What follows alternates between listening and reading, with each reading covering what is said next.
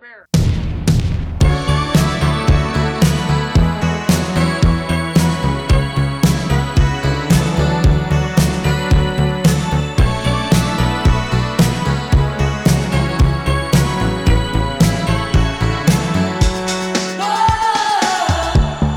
Hello，大家好，欢迎来到啤酒事务局，我是天。我是琪，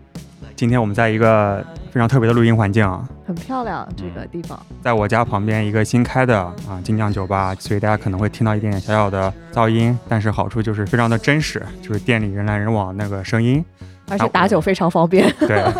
可能会比以前的环境更爽一点儿。对啊 对对，对，哎，我们嘉宾老师自己出现了，那我们介绍一下，我们今天请到了来自北京当歌精酿的主理人史觉老师。 哎，大家好，我是当个精酿的史觉。你们会说自己是个北京的厂牌，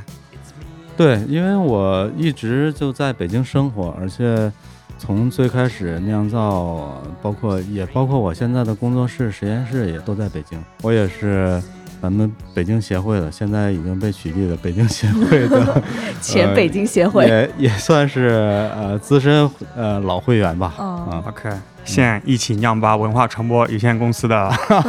精神股东， 对对对对，对，哎，来先先敬来前北京协会一个。来干杯干对对杯！对，缅怀一下。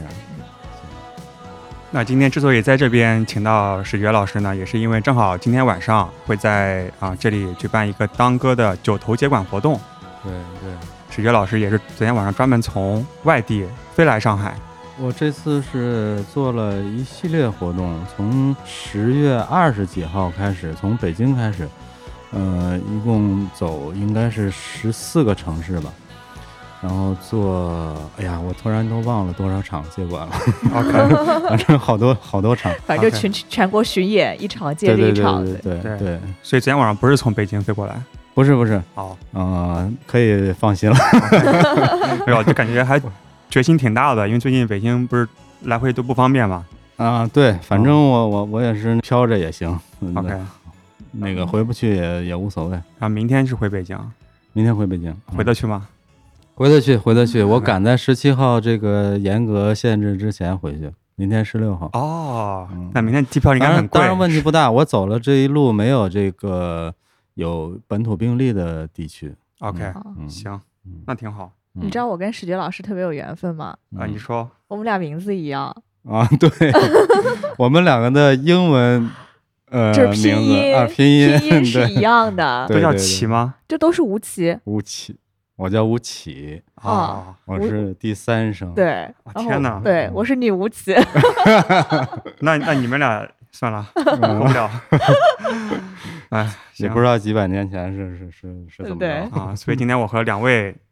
啊吴奇吴老奇师，成吴奇。 嗯，两位齐老师嗯一起录节目。嗯，其实当歌大家可能啊，精酿爱好者大家都知道啊，可能前两年比较有名的是你的世涛对对啊，对之前也是获奖很多的一一款酒。是对，但最近感觉你们东西还挺多的。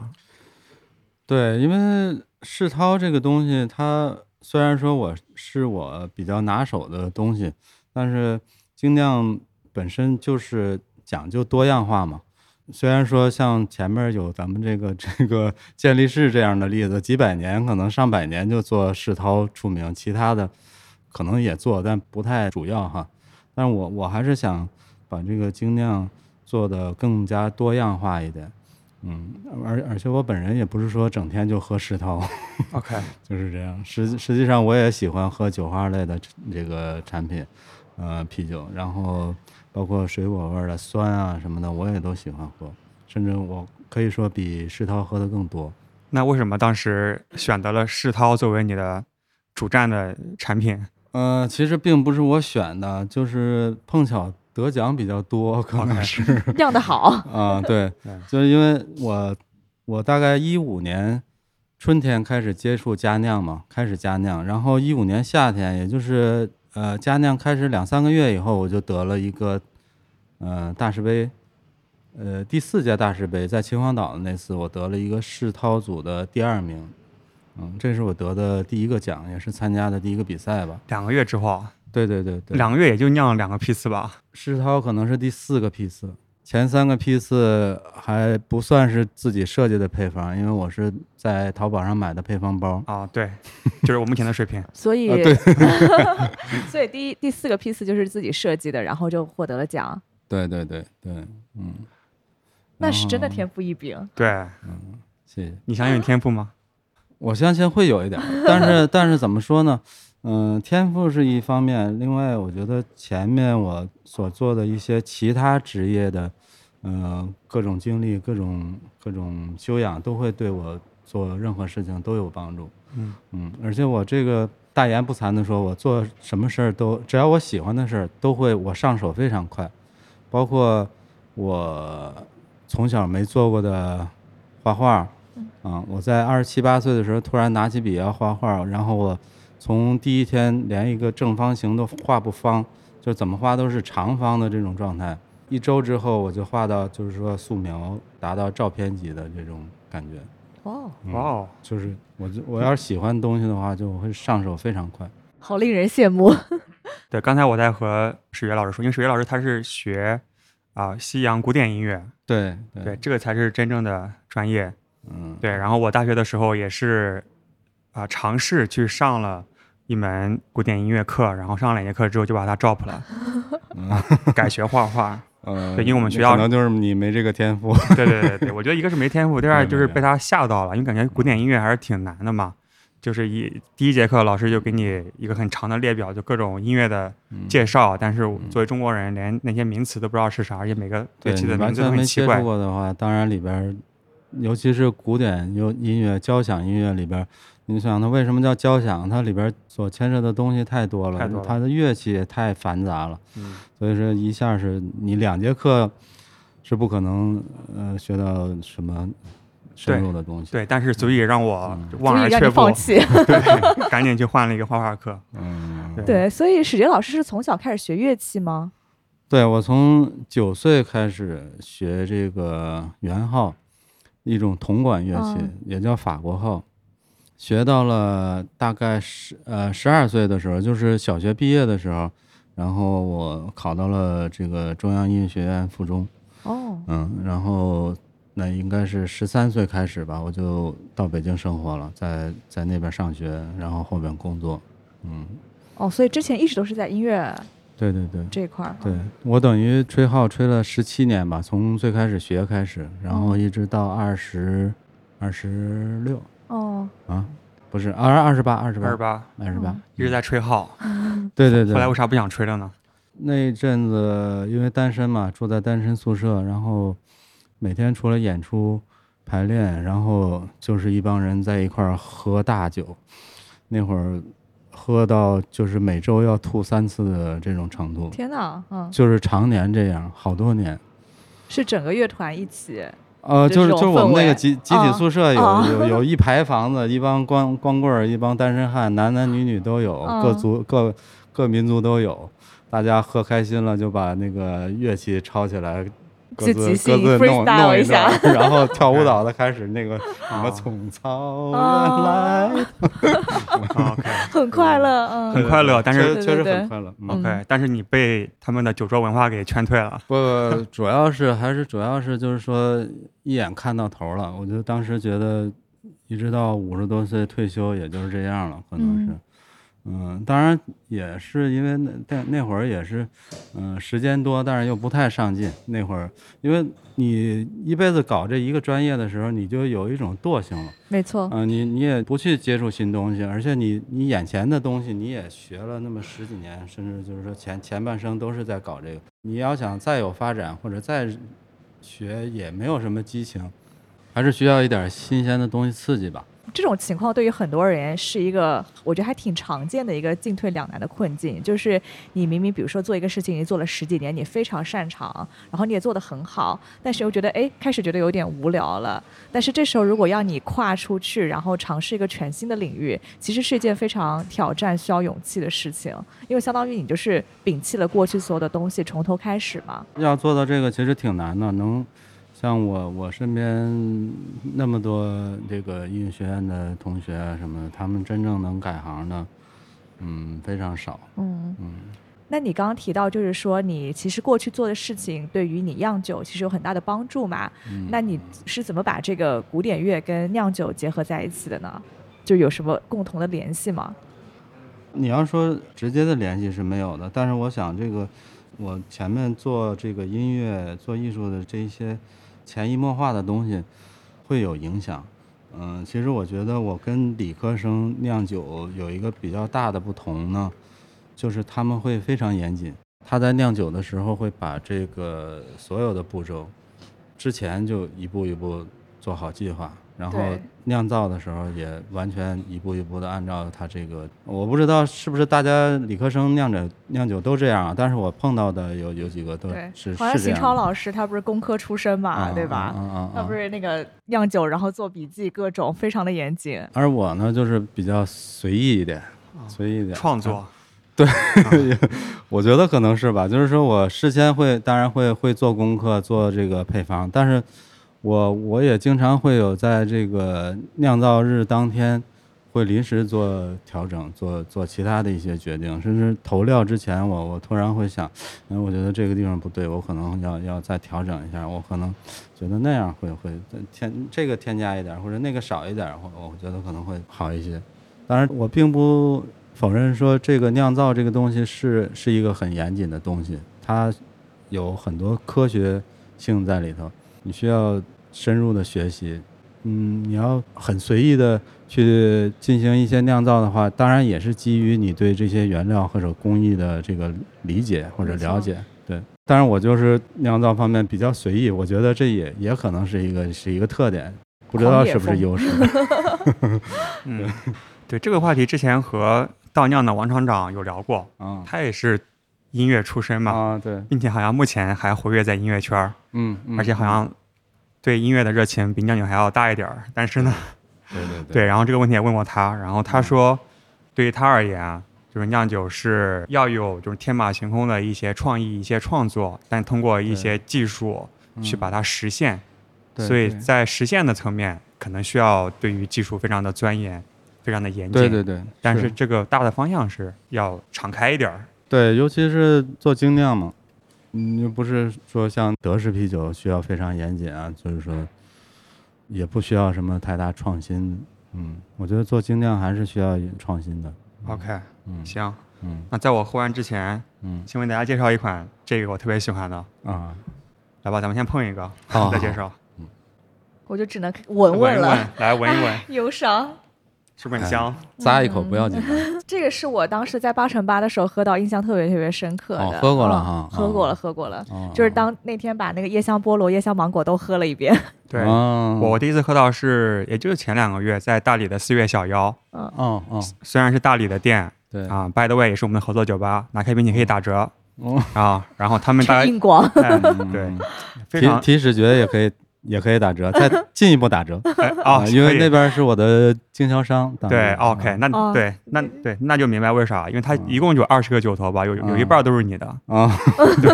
就感觉那个老板是你的粉丝，嗯或者对是对你的对，经我销商们。也是很非常好的朋友。对，那天晚上我在吧台就喝你的酒嘛，就喝这个椰香芒果，嗯然后我让那个芒果老爹嗯是他微信名，嗯，我给他说啤酒事务局多么多么牛逼，你一定要加入啤酒旅行社，我给你宣传。嗯，然后他就是说行，那咱们就加入，然后就嗯看着他女朋友哎补了一句行不行？ 啊，对对对，对，然后他女朋友说哎加加加，再见对，然后这嗯这个酒是那天晚上喝到的一个特别好喝的一个椰香芒果的一个这个柏林酸嘛，这个是。对，对柏林酸嗯然后上个月的时候也在八乘八喝到了它的姐妹版本、对，或者是他的兄弟，版嗯本。他的那个父辈版本， 就是先出来的菠萝，嗯，嗯，因为那个菠萝那款灵感是来自于那个。呃，椰林飘香嘛，一款鸡尾酒，嗯，Pina Colada，我的最爱。对对对对，变得克拉的，呃，那款那个我们卖的非常好。不好意思的说，虽然说我是做世涛出名，但是这一款酒出来以后，已经成为我那个最热卖的产品 OK，、哦啊，量最大的产品。那个椰子的香气非常的嗯浓郁，对，但是喝起来又不会像那种最近不是流行那个什么冰椰拿生椰拿铁嘛？嗯，但我觉得那个那个生椰的味道还是有点太甜了，就是那种很人工的那种味道。嗯但是我觉得我之前喝到你们那个椰香菠萝，我就觉得啊，那个椰子味道就是香气让人觉得嗯很特别特柔别和舒服，但又很对明显。对，所以我哦特别喜对欢。菠萝的香气也很新鲜的感觉，对因为嗯因为都是用这个这个最最最纯的这个这个 NFC 果汁参与酿造的，嗯哦，我本来以为是用了烤的菠萝，嗯但是不没有，对吧？不是不是，嗯，这款做好了以后，然后我就想到了又又又想做一款这个它的姊妹篇吧，椰香芒果。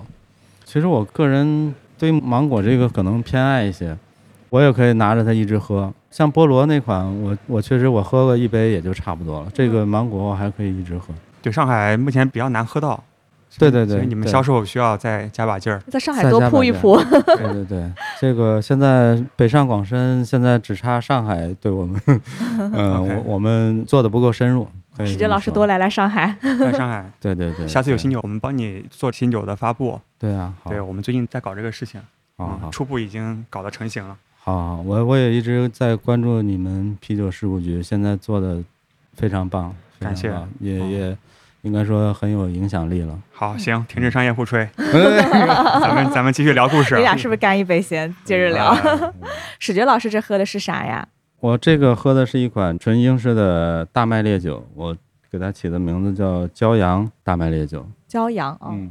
起这个名字也算一系列吧，因为我前面有有微风，有细雨，这儿对又有一个骄阳。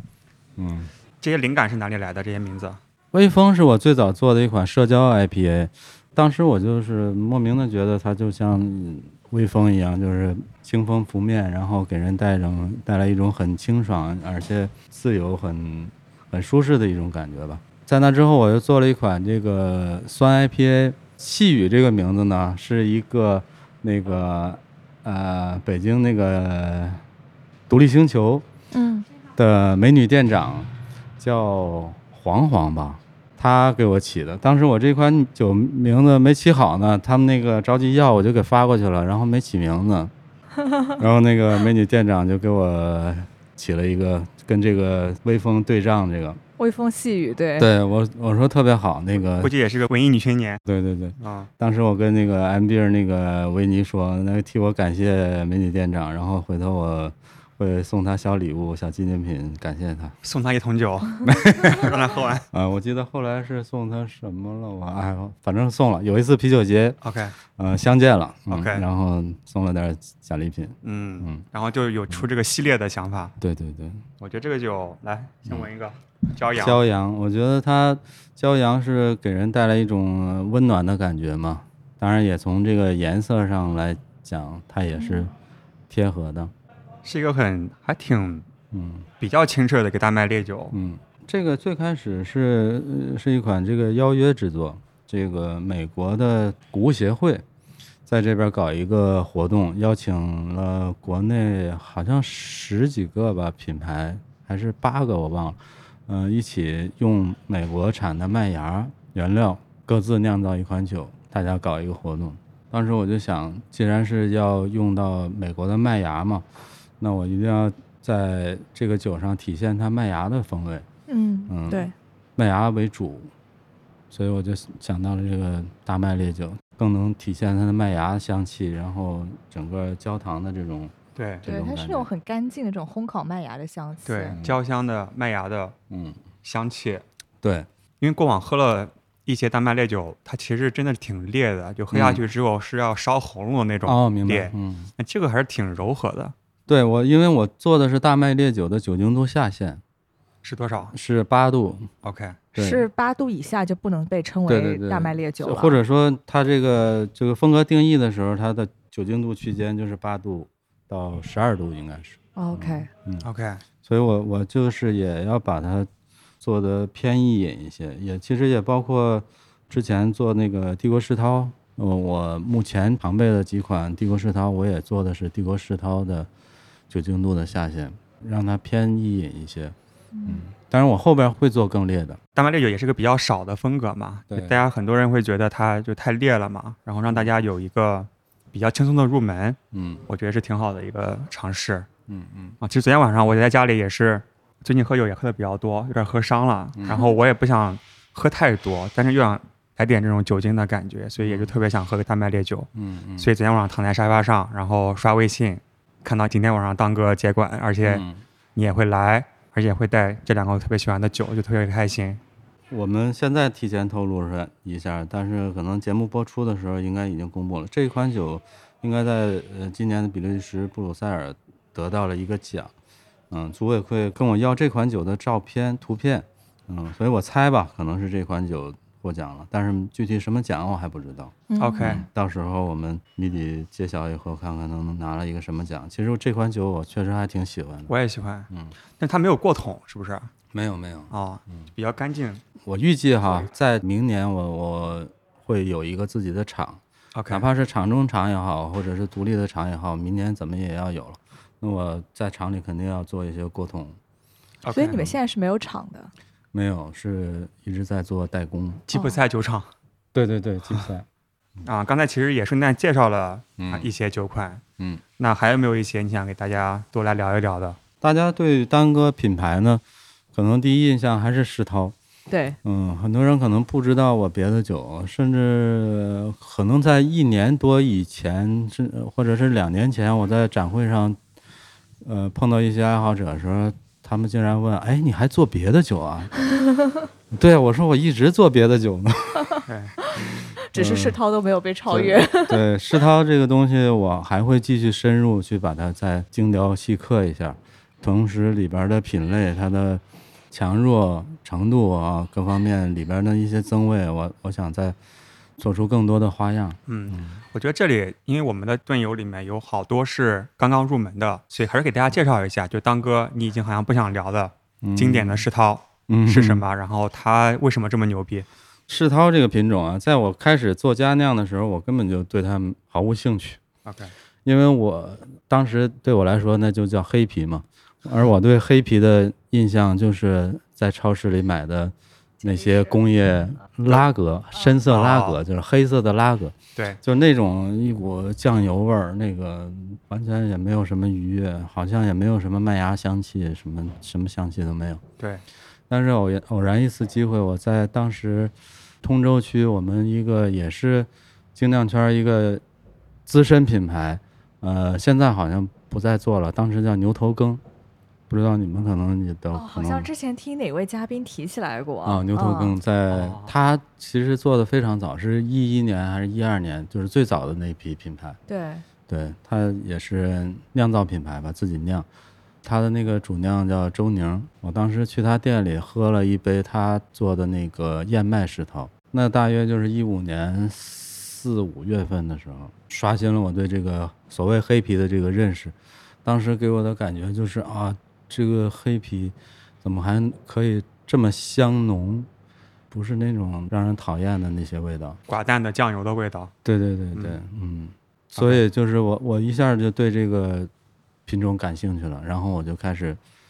琢磨，开始酿造世涛类别。嗯 OK，所以后来获奖的是哪一个酒款？它是什么样的特点？就是一个甜世涛。当时我是在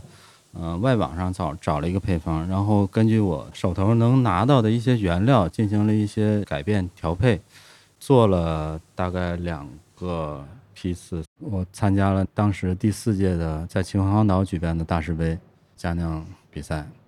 当时那个那个酒是获得了亚军， OK，就是世涛组的亚军。嗯，嗯，当时的冠军是选手，咱们大家也熟知 的这个世涛高手。没错， OK，，对对对选手老师好像最近比较喜欢研究 IPA。 对对，我我也想往那上面使劲儿呢。 后来呢，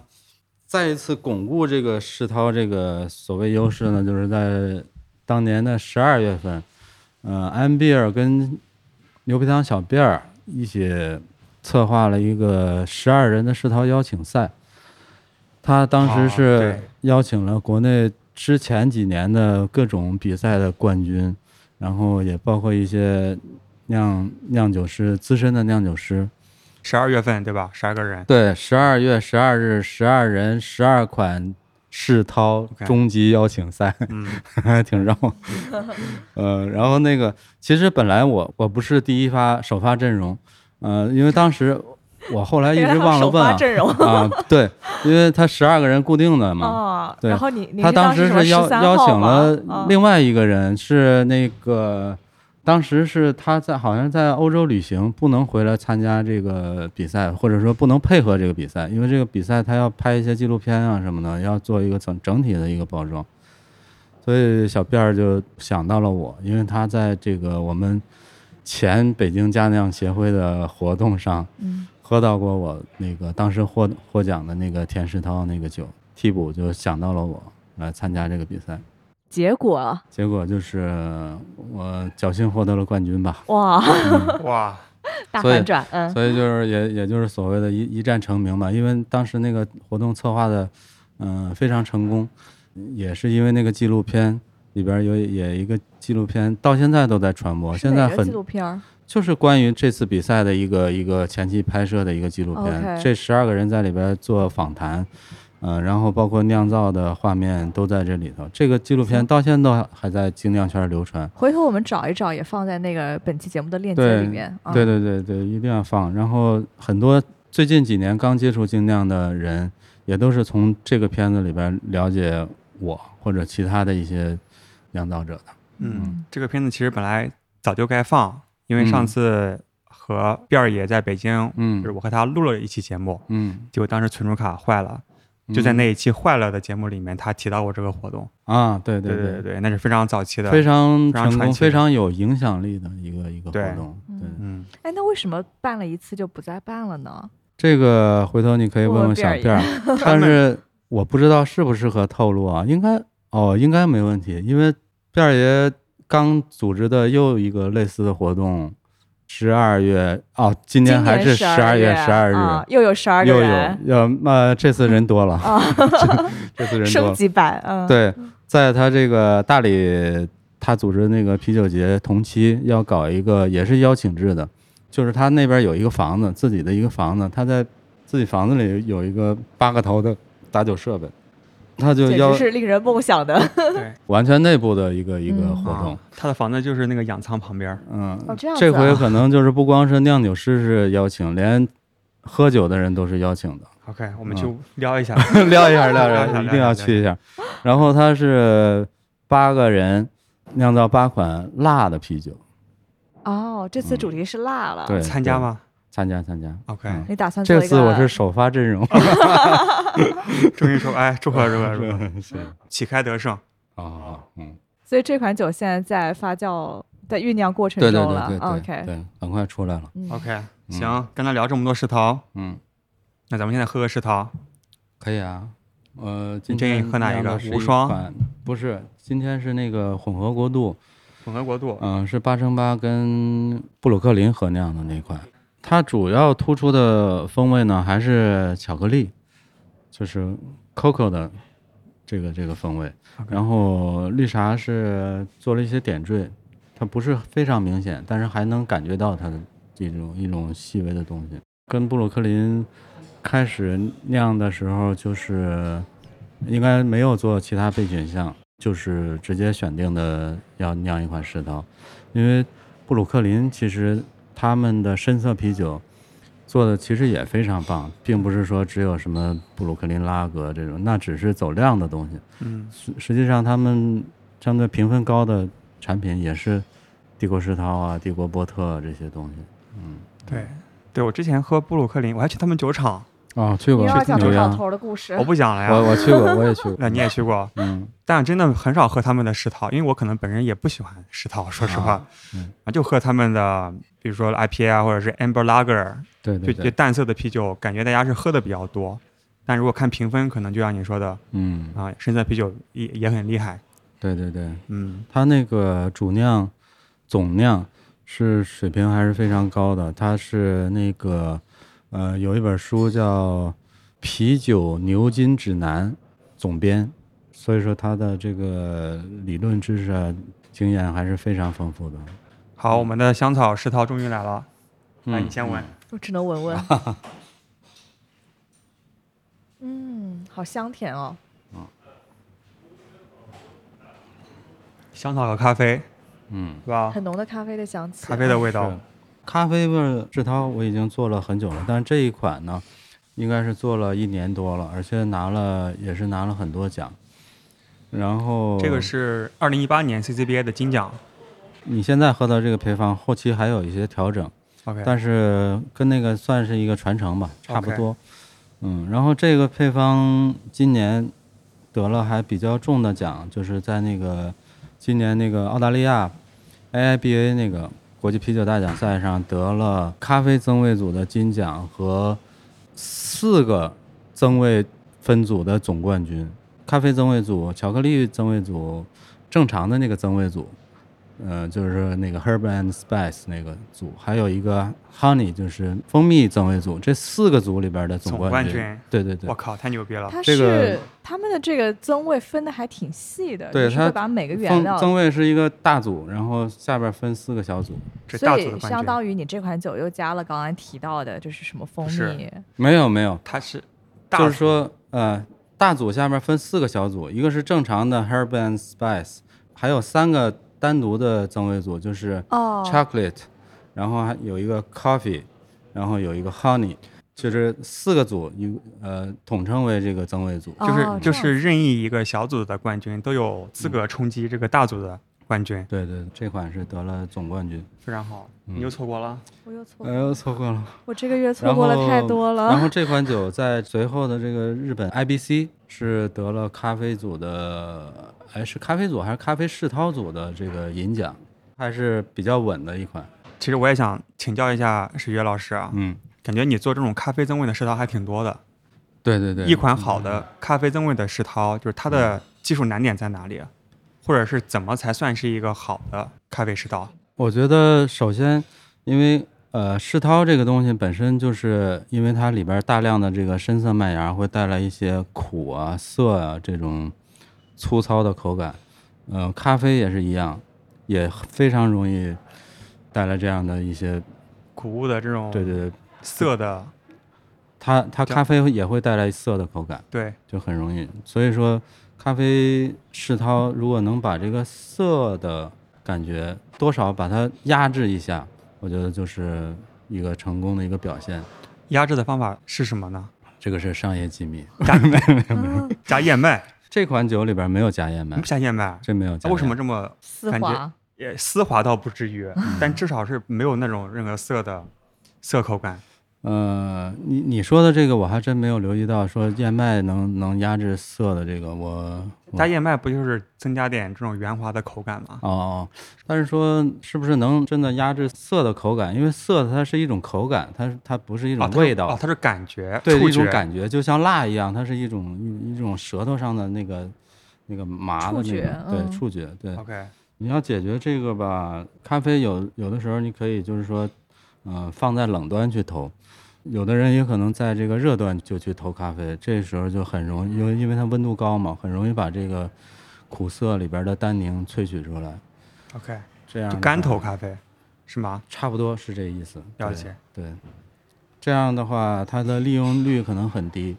就是投放量要大，但是就是说带来的口感会更加顺滑一点。 OK，所以这个色的处理是一个门槛，还有没有嗯其他的你觉得一些比较困难的地方？当然，任何酒都是都是有这个问题，就是平衡感。你你这个里边的几个主要的风味，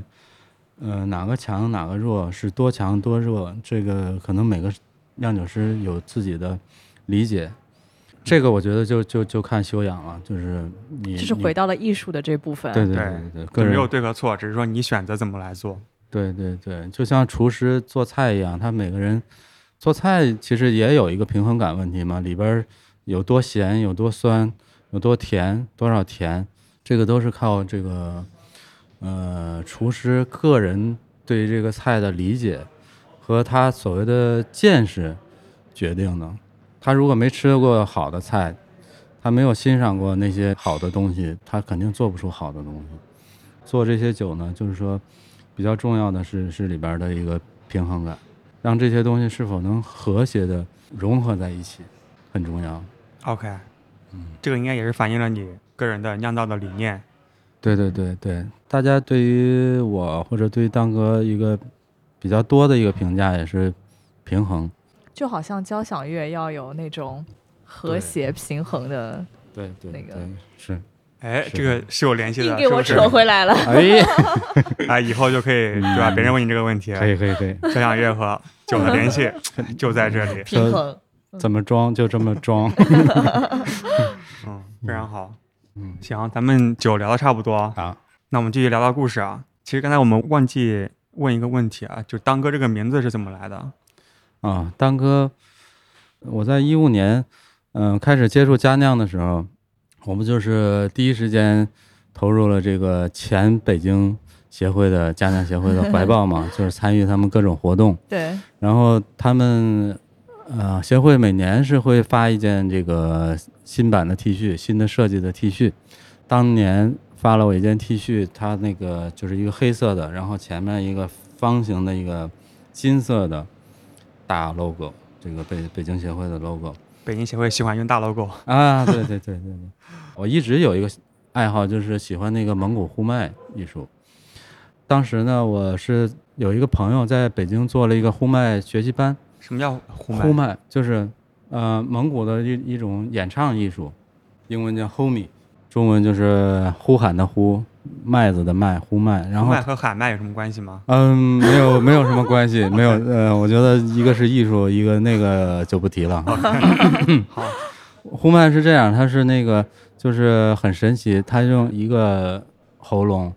同时会发出两个声音。怎么发？我好久没练了，这个哦啊需要练的哈，来试一下啊。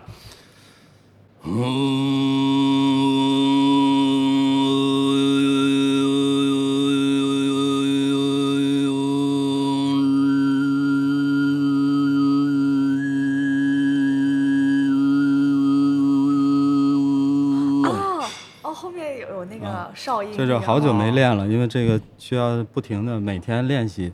但是才 get 能 get 了，get 到了。到了一个哦很很好的状态。是现在这个就是那个声音不够结实，所以它的那个发音点是在一个是在喉咙，喉咙啊，喉咙里，还有一个少一是是通过鼻这个腔这个吗口腔里边产生的一个共振，一个共鸣，哦产嗯生一个声音。哦， OK，长 OK，知识了，长知识嗯了嗯，一会儿录完节目，我可以教你们，在五分钟之内，我可以让你发出两个声音，虽是然说吗不太正确，啊， OK，好的好的，好的， 下次开场你白可以出去下次呜，欢迎来到啤酒事务局来表演一呃、下。然后扯回来，就是当时我参加这个学习班嘛，这个学习班也发了一个 T 恤，也是黑色的，然后前面一个大金色的，也是方形的 logo，就哦很巧。呼麦学习班，对啊，然后有一天我就把这两件 T 恤就挂在一块儿，然后拍了一张照片发了一个朋友圈，我说叫“对酒当歌”，就是歌和酒哦，不分家的，嗯。然后从那儿开始，我就把我当时的一款酒，实际上就是世涛，还不是我的品牌，因为当时也没做品牌嘛，我就把这款酒叫做“当歌世当涛歌”，是头，嗯对对，哦，挺好嗯这。样来的。我特别喜欢这个名字，嗯，因为它让我们这一期有了一个标题，根本就想都不用想，就对酒当歌嘛。对，就当歌，对对对对，对这个托曹操的福。 对，真的好，我也我也特别喜欢曹操。你当时是在哪一年做这个厂牌？十二人世涛邀请赛之后，当时就很多人就开始，嗯、包括一些啤酒厂，包括一些这个想投所谓投资吧，想合作的，就就开始找我了，就就是想说挖你说别是做音乐了，来做酒吧。对，来啊，来跟我一起做酒，或者说我这儿有厂，然后你你跟我一起合作吧。然后，但是当时我都推了，也有很多朋友劝我，你赶紧趁这个热热度就开始做商酿吧。但是我觉得我还要再沉淀、再学习一下，同时我也是想向别人证明我不是偶然得一次这个大奖。所以在那个之后呢，一六年一六年初是那个大师杯第一次开始做这个分站赛，然后它好像是四站还是五站吧。第一站是南京站，这是大师的老巢，对，第一站在那儿。那个当时那一站也是参赛人数作品最多的一次。嗯，我在这个第一站得了世涛组的金奖，然后小麦组的金奖，那个是德式小麦，得了这两个金奖。然后第二分站赛大连站，我得了那个比利时深圳爱爱尔组金奖。然后再往往后我就没参赛，因为当时的赛制规定，呃，你参加比赛就是得了前三名以后，你会占名额，你就会占别人的名额。每次都是你们这几个人，不想再嗯对看，到所以我了。后边几个分站赛我就没参加了。我本来是想在这个总决赛里边怎么说呢，有所建树吧。嗯，但是不巧的是，嗯，或者是巧的是，我在八月还是九月，就是一六年八月九月的时候，跟一个德国酿造品牌，嗯、一起合作推出了那个我那个世蛋壳世涛的瓶装，做当时做了十吨。嗯，其实也不是真正的做商业酿造了，嗯，只是一个玩票性质的就一个，是商业化的一个小尝试，算是吧。哦嗯，啊玩票什么意思？我一直没有搞懂。玩票就就是玩儿票友嘛，嗯，票友就是说不是专业的，就是玩一玩。嗯，玩一票玩。就是票子是人民币的意思是吧？票房的意思应啊该是。票房哦对，是是这个是老老的梨园行里边的一个词汇， OK，就是说业余唱戏的，但是 OK 这叫票友，票友但是不差钱是这个意思。嗯、就是不是为了钱， OK，对啊，所以你玩了个票，对，玩了个票，一下玩了十吨， 玩了十吨，对，然后按大师杯的规则，我就不能再参加这个总决赛，因为他要求家酿身份。哎嗯但接下来好像是有商酿组， 是吧？我在那之后的一年里都处于尴尬期，嗯就是有做了这一次瓶装，但我之后又没有完全商业酿造，还是在家里玩儿，厨房里边玩儿。嗯，所以说那一年我都是尴尬期。所以你再看我的获奖记录里边儿，也只有那一年，二零一七年是空白的，就是家酿比赛我也参加不了，商酿也商酿比行，赛要我提供那个工商注册执照，我也提供不了。嗨，所以这十吨真是碍事儿 所以二零一七年我整个一年获奖记录是空白的。哦。到了二零一七年底吧，我觉得我也开始觉得这个家酿这个小锅已经不能满足我这个对于酿造的热情了，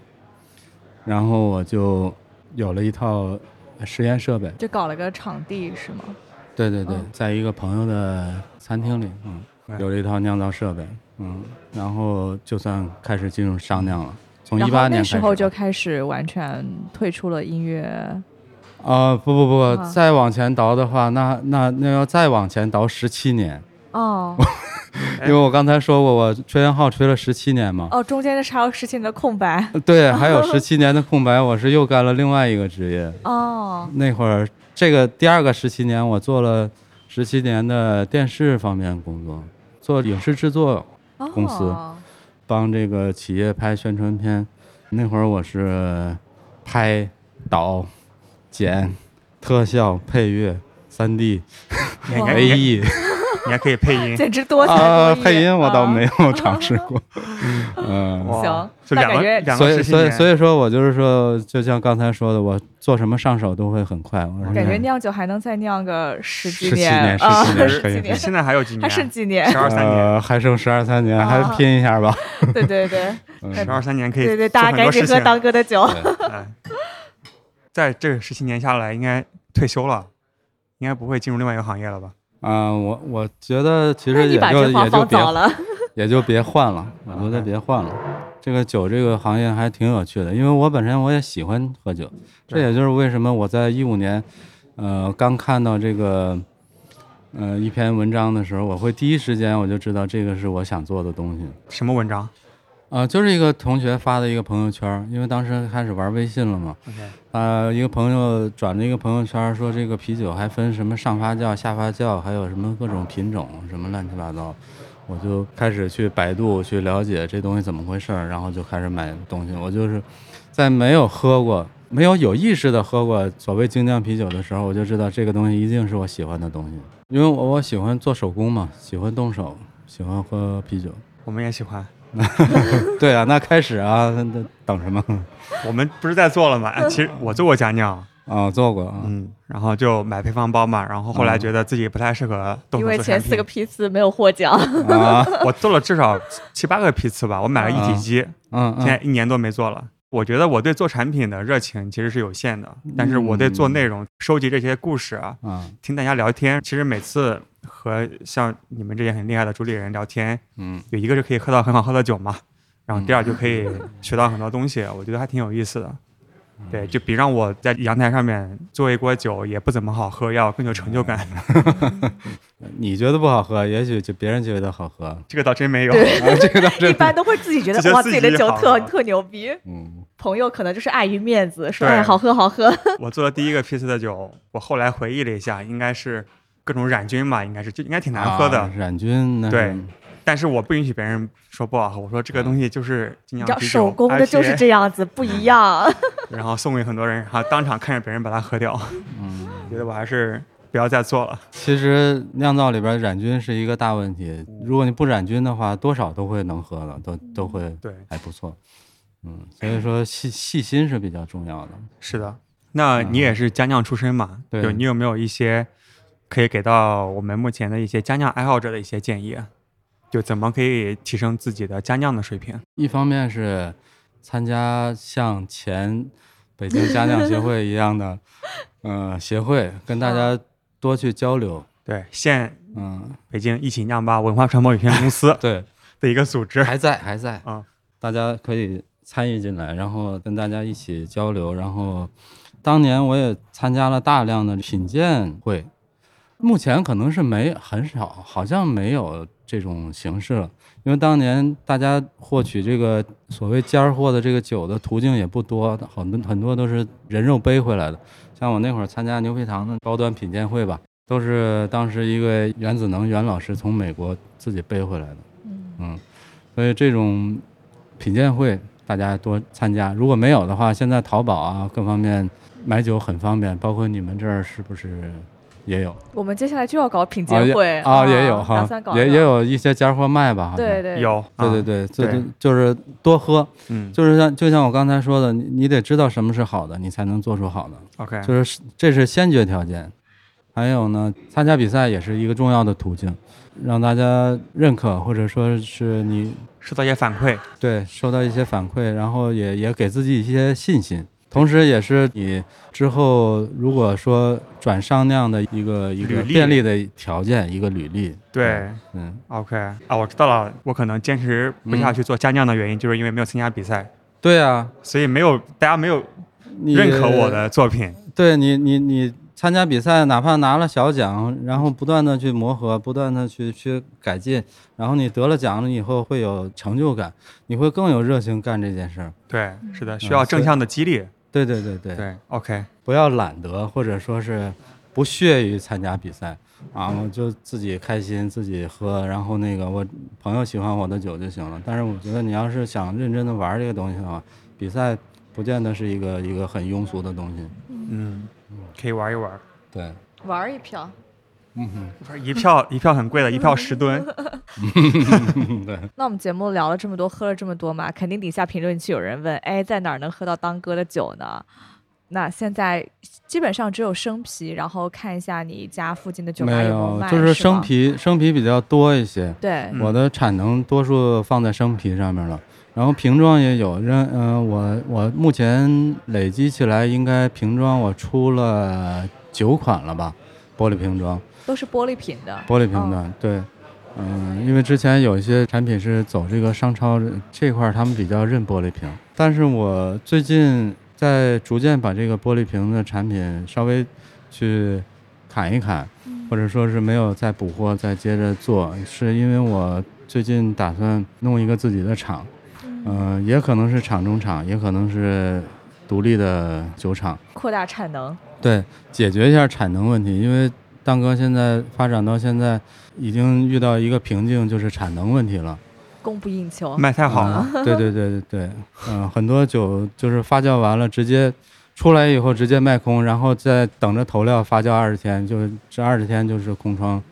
二十多天就是一个空窗期。嗯，嗯，所以说产能是一个问题。另外，我之前也是在几个厂去分别代工，这样来回的物流成本也非常高，这个都是蛋哥现在发展的一个一个问题。嗯，然后这是一我个好问题，对吧对对，就是急需解决 人快一个乐的问烦题。恼。嗯，明年把这个厂做好以后，我可能把这个听装做起来。嗯易，拉罐儿。对，真正的精酿爱好者才是我想服务的对象。那精酿爱好者又比较接受咱们这个听装这种形式，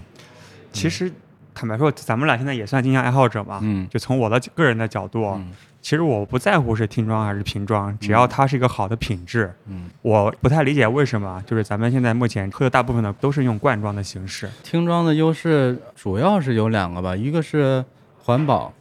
然后它重量轻，对，运输会很运。很好输你知道成本会低非常多，对一个易拉罐儿是应该是七十多克八八十克吧，五五百毫升的那种，一个玻璃瓶三三零的七百多克还是六百多克啊，我忘了啊，嗯，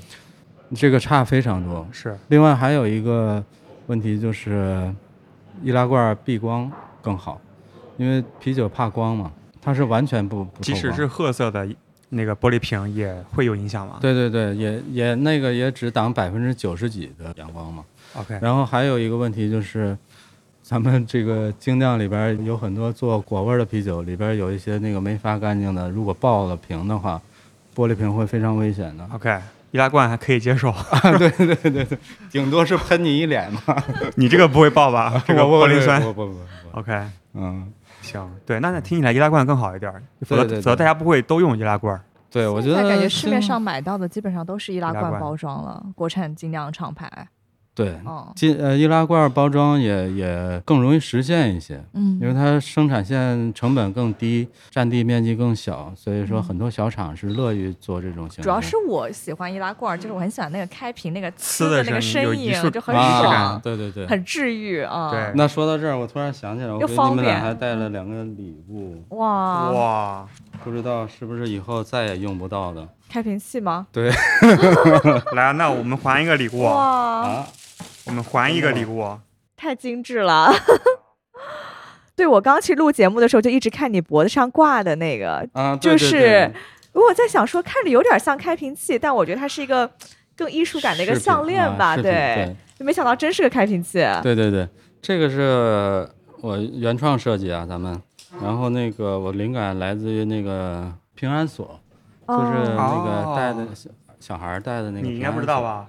我知道啊，这小朋友都要戴的呀，对，平安啊锁，，我还以为是北方的文化。都要戴的。哦嗯，平安锁，只是那个变了一下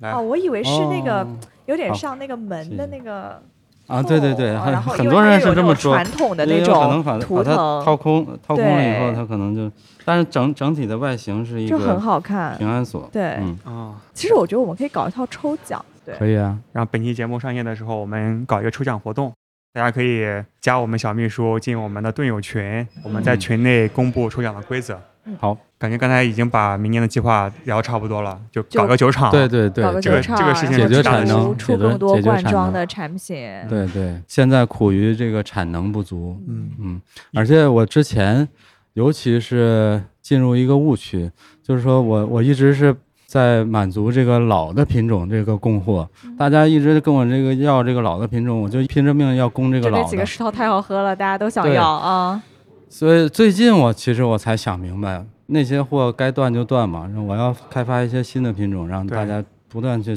尝试这个新的东西。嗯，所以我最近新品很多。那给大家透嗯露几个，首先，我最近马上要投的就是这个更高酒精度的帝国世涛，嗯，因为我世涛做了这么多年，真正超过十度的还没做过，除了佳酿啊，商酿版本十度以上的还没做过。我这次要做一个十度以上的，可能是在十一度左右。非常适合冬天，感觉。对对对嗯，然后还有加强版的骄阳大麦，因为这款对我也很喜欢。对嗯，而且有有可能在布鲁塞尔那边得奖，所以我要把它再加强一下。有可能，嗯，对对对，嗯拭目以待。嗯、大概是吧。 OK，因为布鲁塞尔我还头一次得奖，我一共参加了三次，呃，应该是一八年那次没有拿到奖，我送了两款酒，当时也比较穷嘛，那个参加国际国际比赛，你知道是很花钱的，所以那个我就只送了两款，然后去年呢送了几款我都忘了，被卡在海关没进去， 比较惨，连运费连报名费全都白花了。天哪，然后今年也是一波三折，卡在德国了，因为他要到德国中转，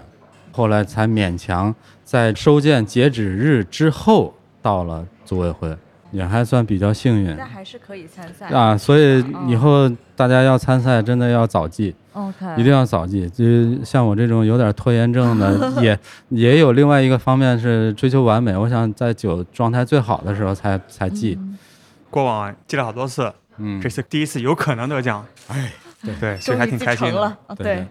布鲁塞尔还是比较权威的一个比非常赛权吧威还还嗯，对，嗯最后一个问题啊，嗯。以后会不会开店？哦，对，这也啊是我近期的一个一个计划。之前嘛，也是把资金主要用在生产这一块儿了，开店一直没有腾出精力。但是我我也一直觉得，作为一个酿造品牌，还是要有一个店作为一个窗口，嗯，因为你像参加这些啤酒节啊、啤酒展，大家都问在你店在哪儿呢？这个就很尴尬了，你知道吧？我我只能说啊，你在在哪儿哪儿哪儿能喝 个喝到，甚至可能都很难搜，你知道吧？对对只能对看运气。嗯，所以说这个这个问题我马上要解决，也是打马上要算解在决，北京吗？在北京吧，因为我还算北京品牌嘛，对，所以我首家店还是要在北京。如果我的厂之后在其他城市，我可能在厂的附近再去搞。对，嗯可以在和工厂结合，啊对呀、还有参观，然后品鉴的一个区域，其实就对啊是呀、个店了。那个当然是比较理想了。就像我们之前去美国参观的对那对些对酒厂啊，他们都是这种形式。是，啊他们所谓的前店后厂是前面店是小小的，后边厂是大大的，嗯不像我们是前面店是大大 的，后边厂是。对。小车间。嗯，对对对二零二二年有很多事情要干啊、对对对对，嗯把这事儿做得更精彩、更好玩一些吧。肯定会。嗯行，